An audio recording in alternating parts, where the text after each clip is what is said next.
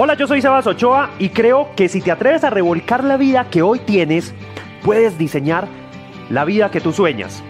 Lo que hago es ayudar a las personas a encontrar un proceso para lograr ese diseño. Esto es Revuelca tu vida, un podcast para volvernos un poquito locos en un mundo demasiado cuerdo.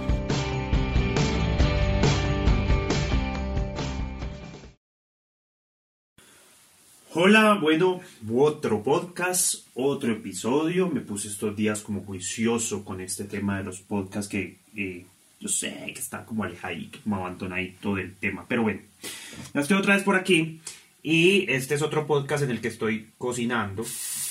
Otra vez aquí en la cocina haciendo algo, estoy haciendo la cena y estoy haciendo otra vez panqueques o pancakes que le decimos aquí en Colombia.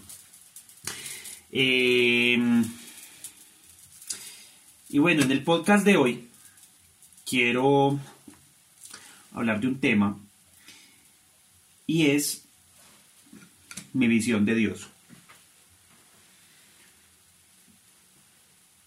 Muchas de las personas que me siguen a veces me preguntan que si yo no soy creyente o porque digo que pienso que la vida es un videojuego eh, que podemos diseñarla, etcétera. Bueno. Eh, y algunas personas que me conocen ya más íntimamente, amigos o personas ya muy cercanas, a veces me dicen que no entienden muy bien cuál es mi visión de Dios, yo cómo lo veo. Eh, con muchas personas incluso me han llegado a cuestionar mi espiritualidad, ¿sí? Y aquí quiero hacer un, paréntesis porque yo no sé por qué se nos metió en la cabeza poner la espiritualidad como en niveles, como en escalones, como vamos a ver quién es más espiritual. Lo volvimos una competencia. Claro, porque es que vivimos en una sociedad ahora que en la que todo es competencia, entonces quién tiene más seguidores, quién le da más likes y toda la pendejada que se nos metió porque todos vivimos en una sociedad de influencers. Listo. Y bueno, en ese cuento, eh, le he escuchado decir, pues eh, de hecho, he llegado a estar sentado en una mesa con alguien eh, que de pronto me dice, claro, Seba, estamos hablando de cualquier tema, que de pronto raya con, lo espiritual, entre comillas, religioso. Y me dicen, claro, Seba, lo que pasa es que, mira, yo te lo digo de la manera que te lo digo porque pues, yo soy un poco más espiritual. Una vez que una persona me dijo eso, yo le dije, ¿y tú cómo sabes que eres más espiritual que yo, por ejemplo? Eh, no, o sea, no, Seba, lo que pasa es que, mira, de hecho yo estoy en un grupo de la iglesia, yo voy a la iglesia todos los domingos, también voy los martes, y yo no sé qué, y pa, pa, Yo, ah, súper, tú eres más religioso, más practicante. No, o sea, claro, es que yo estoy con Cristo, que me quede lo listo, súper. Porque tú vas a la iglesia ¿Eres más espiritual que yo? La persona me dijo, no, pues obvio, o sea, lo que pasa es que, pues, si hay unas prácticas adicionales que hago, no, eso no tiene nada que ver. Yo le dije, el mejor jugador de fútbol no es el que más veces llega al arco.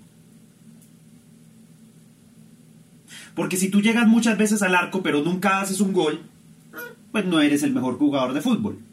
El mejor jugador de fútbol se definiría por quién arma mejores jugadas. Por ejemplo, quién hace mejores pases, quién hace mejores tiros al arco y quién hace más goles, qué portero parece atrapar más tiros. Y ahí podríamos de pronto sacar conclusiones de quién podría ser el mejor jugador de fútbol. Entonces, definir la espiritualidad por quién va más a la iglesia. Para una pendejada.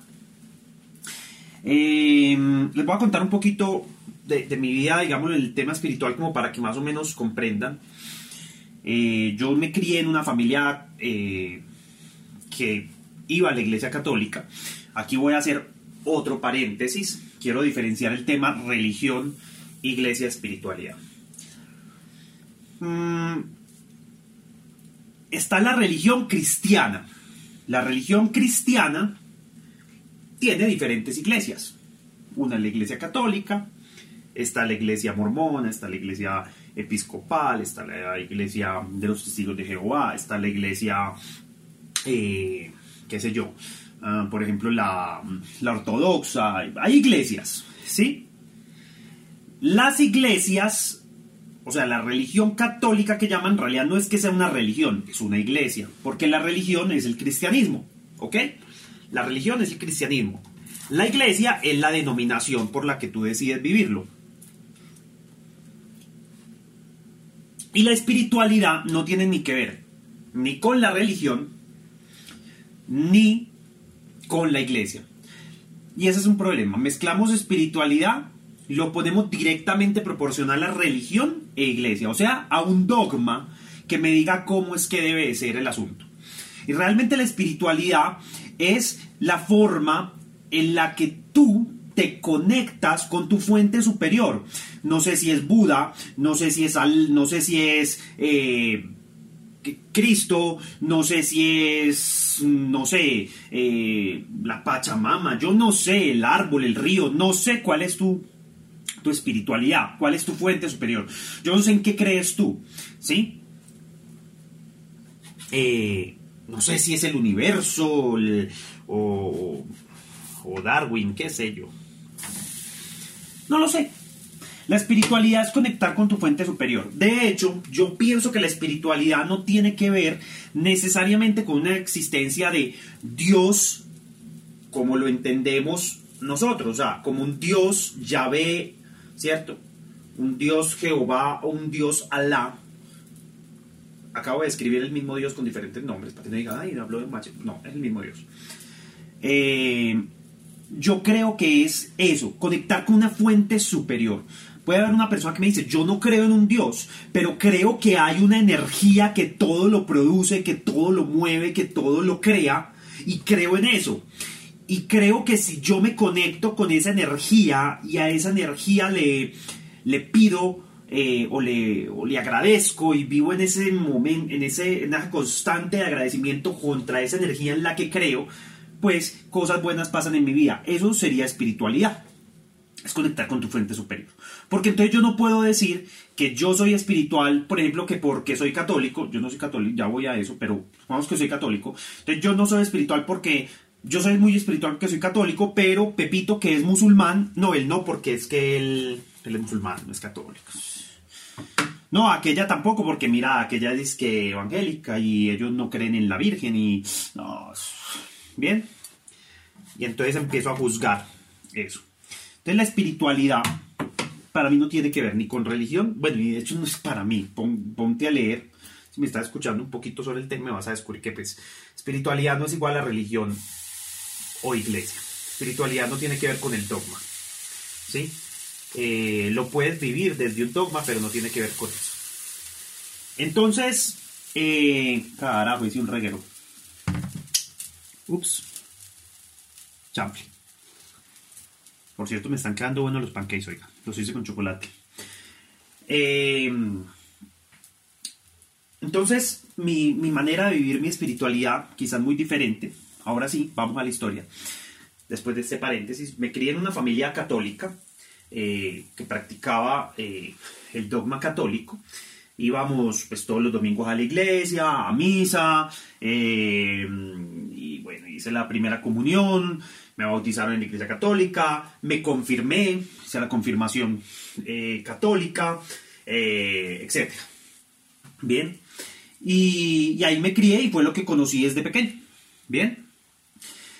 Defendía capa y espada el catolicismo, de hecho, ojo, no quiere decir que hoy lo ataco, de hecho no, y ya voy a hablarte un poquito de lo que pienso de las religiones, que no pienso mal de ellas, por cierto. Eh, entonces, en un momento eh, de mi vida, estaba yo muy niño, me acuerdo que tenía en la escuela, había una niña que me gustaba, todavía recuerdo el nombre, se llamaba Yasmín. Eh, Yasmín era de una familia evangélica, cristianos evangélicos, yo cristiano católico. En ese entonces yo no entendía y creo que mis papás, porque la mayoría de, personas en sus religiones realmente no alcanzan a entender en dónde están metidos, eh, no alcanzaban a entender que realmente Yasmín y yo éramos, eh, practicábamos como niños y dentro de nuestra familia la misma religión. Ambos éramos cristianos, ¿ok? Lo que pasa es que a ella, su familia, le pareció más chévere desde el lado protestante y a mí desde el lado católico. Eh, era la misma religión, diferente iglesia, ¿ok? Y me gustaba Yasmín. Eh, Yasmín era una niña pues de, de la del barrio, muy conocida, todo. Y un día mis papás, cuando yo les conté pues que me gustaba Yasmín, me dijeron, Yasmín es evangélica. Yo no sabía qué carajo me estaban diciendo. Y yo, más sí. Pues yo dije, era un evangélico. Yo eso era que una especie de loco, una persona que habla otro idioma, eso de qué país será, de Evangelia o qué, Evangeliandia, no sé, yo no entendía. Yo, ¿cómo así que evangélica? ¿Qué es eso? Es de otra religión. ¿Cómo así? Me empiezan a explicar, yo estaba muy niño. Mira, ella es de una religión, ellos creen que en Jesús y todo, pero es que ellos no creen en la Virgen. Ellos creen que la Virgen, que no, y bueno, me, habló. Eh, a mí ese día, como obviamente me habían inculcado tanto catolicismo, me dejó de gustar Jasmine. Así, automáticamente, chasquido de dedos. O sea, Thanos tronó los dedos y el gusto que yo sentía por Jasmine se volvió polvito, una ceniza, desapareció. Porque el otro día cuando yo llegué a la escuela yo no quería hablar mucho con Yasmín, porque es que Yasmín no creía, no creía en la Virgen, ¿cómo así? Me acuerdo que incluso muy niños fue mi primer debate sobre religión. Eh, pues, estábamos una vez en, un recreo y varios, la mayoría éramos católicos. Eh, yo les dije, ay, ella es evangélica, para pa, asombro mío, muchos de mis compañeritos pues tampoco sabían qué era eso, les expliqué lo que mis papás me explicaron. Eh, y entre todos fuimos a, reclamarle a ella que por qué no creía en, en la Virgen de María, la Madre de Jesús. Bueno, no me acuerdo qué habrá pasado, en qué se habrá ido la discusión. Yo no me acuerdo, solo me acuerdo que pues, eh, ya no me gustaba Yasmín. Entonces ya me empezó a gustar. Eh, creo que en aquel tiempo fue Joana, otra compañerita, ya no me acuerdo, Ana María, no me acuerdo, eh, otra compañerita, que, no, ella sí era de familia católica. Entonces, de hecho, cuando me empezó a gustar, cuando yo empecé a mirarla, pues yo llegué y les conté a mis papás, yo les dije, ¿y ellos que Ah, no, la mamá de ella va a la iglesia, que claro, ella es católica. Ah, bueno, super, pues sí se podía hacer yo. Así crecí. Y un día viajé a otro país, me fui a vivir a Honduras, Centroamérica. Honduras es un país con una eh, multiplicidad de religiones muy abundante. Em, en Colombia es demasiada la gente católica, o sea, en realidad no, tú no logras em, encontrar como tanta, eh, tanta, diferencia, tanta diferencia de religión, obviamente si las hay, pero cuando tú aquí hablas con alguna persona, pues lo normal es que sean católicos. Es lo como lo, lo común, ¿sí?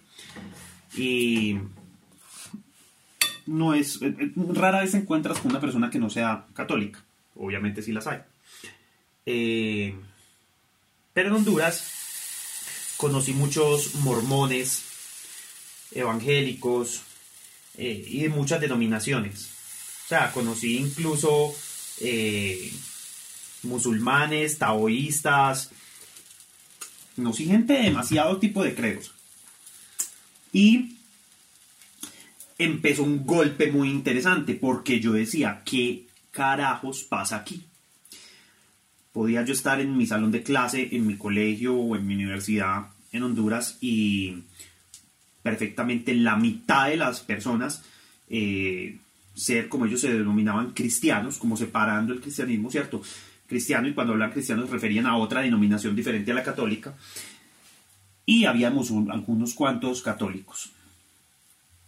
Entonces, eh, de hecho tuve una novia en mi, juventud allá en Honduras que era de una familia evangélica. Fue muy curioso porque para la mamá de ella yo era el anticristo. ¿Sí? Y ahí empezó mi revolcón de cuestionarme el tema de religión. La mamá me cuestionaba mucho y me decía que yo no iba a ser salvo, que es que yo tenía que ir a la iglesia de ellos porque es que era la verdadera iglesia de, nuestro Señor y bueno, etcétera, etcétera, etcétera. Que es que yo adoraba ídolos y etcétera, etcétera, etcétera, etcétera. Eh, yo nunca me le metía con su fe, yo nunca trataba de cambiarla porque cuando yo llegué a Honduras y vi esa multiplicidad eh, de creencias, eh, algo en mí se movió algo en mi cabeza como que me dijo, un momentico, espéreme que esto está muy raro. Entonces yo en vez de atacar a todo el mundo, traté como de ver por qué era eso así. El caso es que para la mamá de esta chica yo, no, yo era el anticristo, mejor dicho, el mundo se iba a acabar conmigo. Em, y fue una relación de hecho muy difícil porque fue siempre con, con el estigma de la mamá encima, eh, con el el yugo, juzgándome todo el tiempo. Bueno, la cosa fue así. Y sucede que un día eh, yo empiezo a, seguir conociendo personas de diferentes eh, creencias. Eh, y yo me empiezo a cuestionar porque yo llegué a tener unos sueños, sueños que según yo fueron espirituales, donde tuve unas conexiones diferentes, digámoslo, con, con mi espiritualidad, visiones eh, y experiencias eh, difíciles de explicar de manera científica, eh, pero que me hacían cuestionar y hacerme preguntas. Entonces en un momento yo empecé a hacerme preguntas sobre por qué estamos aquí, por qué estamos vivos, por qué somos humanos y no gallinas, eh, por qué tenemos la forma que tenemos, eh, qué significa eso de imagen y semejanza de nuestro creador. Yo no creo que seamos a imagen y semejanza en estilo foto. O sea, ah, no, pues por eso lo dibujamos así, con ojitos azules, porque para acabar de gustar a, Dios y a Jesús le dimos una imagen súper europea, entonces ojos azules, el pelito largo, ondulado y súper blancos. Eh, yo no creo que sea una persona necesariamente, eh, creo que podría, si quiere transformarse en persona, lo puede hacer, pero creo que la forma original de Dios para mí no necesariamente tiene que ser una persona. Ahora tampoco me importa si, si se ve como una persona, la verdad me tiene sin cuidado. Es como en el tema de Jesús. Ay, la pelea de muchos cristianos, que si la cruz fue grande, que si fue chiquita, que qué madera fue, que si era oscurita, que, que si lo crucificaron por las muñecas, que si fue por la palma de la mano, que si, que si la cruz era una X o en realidad una... ¡Ay! Un montón de pendejadas. Yo sí creo en, Cristo, en, su, en su mensaje. Eh, digámoslo, me podría considerar de algún punto de vista cristiano quizá, eh, pero yo creo que Cristo, eh, o sea, no creo, a mí no me importa si él era alto, blanco de ojos azules, o si era más chaparrito, o si era muy alto pero era de tez más morena, si el cabello era crespo o colocho, o si era eh, lacio, o si era ondulado, o si era castaño, o si era mono, o si era de cabello negro. A mí no me importa. A mí no me importa si qué vestido se ponía, si se vestía de blanco, si la cruz fue grande o chiquita, si donde lo enterraron era grande o pequeño, si la piedra con la que cerraron el sepulcro era grande o pequeña, si en el pesebre habían un buey o eran muchos bueyes, o si... Mm, eh, a mí no me importa nada de eso, eso son formas y a mí... Pues, formas con las que hemos explicado también eh, momento histórico y momentos de nuestro origen, ¿cierto? También. Pero, a mí eso me tiene sin cuidado. A me importa que yo creo que Jesús sí vino y nos dio un mensaje eh, de amor. Un mensaje de, según yo, es, deje de pelearse con el otro, deje de buscarle encontrones, deje de estar juzgando que ese no es su papel y dedíquese a ver qué puede aprender del otro, qué puede disfrutar con el otro, cómo se puede divertir en esta caraja vida. Creo que es el buen mensaje de Jesús. Tan mensaje fue que tenía amigos, tenía 12 parceros. Con los 12 parceros hacía cenas, salía por allá a predicar, o sea, vamos a ponerlo en el idioma ahorita. Jesús salía de gira de conferencias, voy a poner en mi papel. Entonces se iba de conferencias con, con, sus parceros, eh, ¿qué hubo? Ya, entonces, ¿qué? Dudes? y, y se iba a predicar. Y entonces iba a predicar, a dar sus conferencias. Eh, eh, hermano, entonces qué, acá no, eh, les voy a contar cómo es que es la cosa con Dios. No, eh, ese man dice que no le tengan miedo, que relax, que lo amen, que de qué, que se amen entre ustedes, ya, ese es el único, ya, y esas eran las conferencias de Cristo. Y los amigos lo seguían, no, y sí, pase, usted, hágale que usted se habla muy bacano, nosotros vamos con usted de una. Y ya era su parche. Yo, o sea, yo no me imagino, porque es que creo que tenemos una, una, una visión de Cristo eh, que él se levantaba por la mañana a, a dar cátedra. O sea, el man no hacía sino predicar parábolas todo el día. Eh, y ya. O sea, él no tenía una vida según esa visión, pero en realidad él tenía una vida. De hecho, aprendió su oficio de carpintería de su padre. Entonces, pues, ¿a qué se dedicaba? A carpintero. Listo. Entonces, eh, a mí no me importa. Tampoco me importa si era un buen carpintero, un mal carpintero y las sillas se le dañaban. No me importa si lo ejerció por mucho tiempo. No, a mí eso me tiene sin cuidado. Listo. Me importa lo que él hizo. Entonces, en el caso de Dios, no me importa la verdad cómo se podría realmente ver, me importa lo que es en mi vida. ¿Sí? Eh, y lo que yo puedo lograr en mi vida agradeciéndole a Él que me dio la vida. Siguiéndolo a Él. Entonces, creo que, que, va más por ahí. Entonces, eh, en algún momento de mi vida empecé a, ver este tema de las religiones y me empecé a hacer preguntas. Eh, las preguntas no las encontraba en el catolicismo. Perdón, las respuestas a esas preguntas. Entonces miraba a las otras religiones. Me puse a leer sobre otros, otros modelos de creencia, otras creencias que hay en todo el mundo. Me parecían cosas muy interesantes. De hecho, creo, y Napoleón lo dijo una vez en el tema, en el ámbito político-cultural, Napoleón dijo, que si la religión no existiera habría que inventarla, porque es la mejor forma de dominar un pueblo. Aquí si te vas a, ofendiendo, relájese, tómese una agüita valeriana, un tecito y cálmese porque esa pues, es mi visión, no tiene que ser la tuya, te estoy compartiendo la mía. Sí, toma lo que te sirve, lo que no te sirve no lo tomes. Él lo decía porque hoy dominamos mucho desde la religión. Los si tú revisas incluso eh, creo que la constitución política en Colombia hay que hacerle cambios. Yo la verdad estoy de acuerdo con hacer una constituyente. Porque, pues, marica, es que es del 91. ¡91! ¡Carajo! Ya ha pasado mucho tiempo. O sea, ya, parce. O sea, evolucionen. Vivimos un mundo lleno de tecnología, con unos cambios garrafales en temas no solo tecnológicos, sino culturales y políticos. Esa constitución está mandada a recoger. Necesita renovación, papi. Listo. Así como las universidades cada X tiempo tienen que renovar sus planes académicos ante Secretaría de Educación. Ya ve, renueva, chinga constitución. O sea, ya hoy no vivimos en ese mundo en el que las constituciones podían pasar 100 años. No, no, no. Ya no vivimos en ese mundo.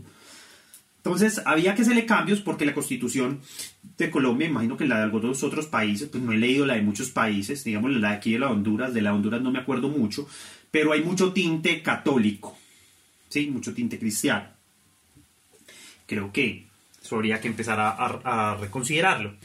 Eh, nos da miedo porque es como romper con algo preestablecido y nos da miedo. Pero la verdad es que eh, sí son cosas que debes empezar a cuestionar. Empiezo a hacerme preguntas sobre mi existencia, sobre el origen de todo, sobre muchas cosas.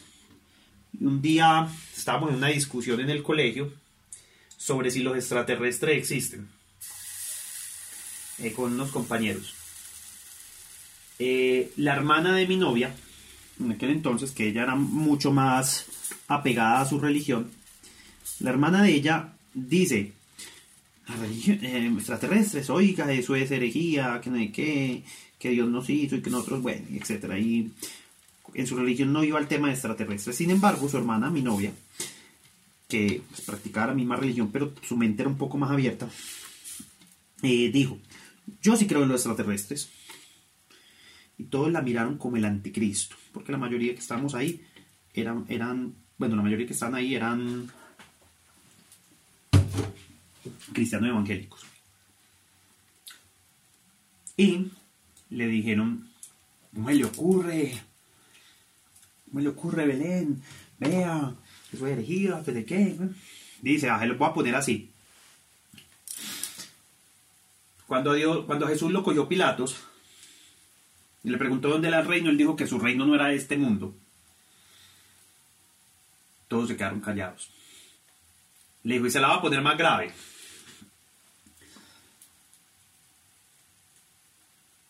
En el inicio todo de oscuridad. Y Dios dijo, hágase la luz y empezó a crear el universo.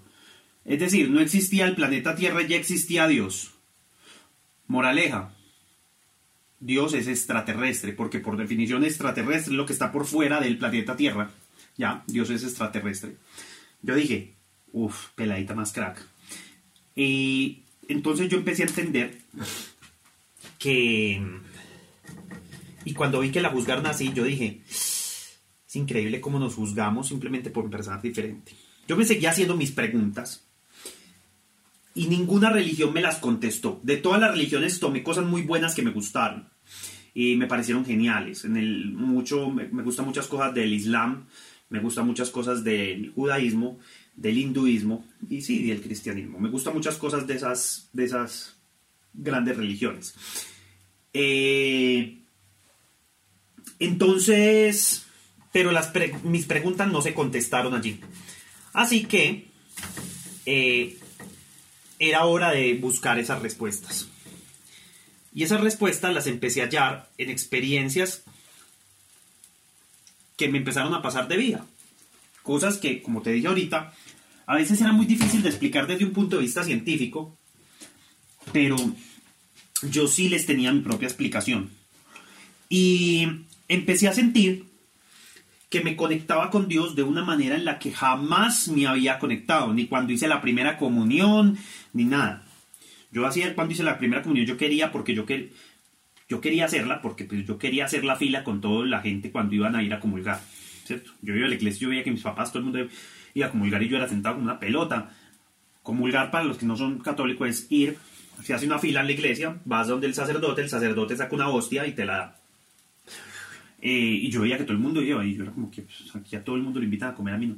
Entonces yo quería una hostia. Eh, entonces la verdad es que para mí fue muy tenaz cuando, cuando empiezo a encontrarme y a sentir cosas en mi vida que no lograban una religión. Y sí, fui a retiros espirituales. De hecho, mucho tiempo de mi juventud tuve una inquietud por ser sacerdote, quería ser sacerdote. Eh, al final dije, no, no es para mí. Eh, y bueno, ahí es donde fui conectándome con mi espiritualidad, con Dios.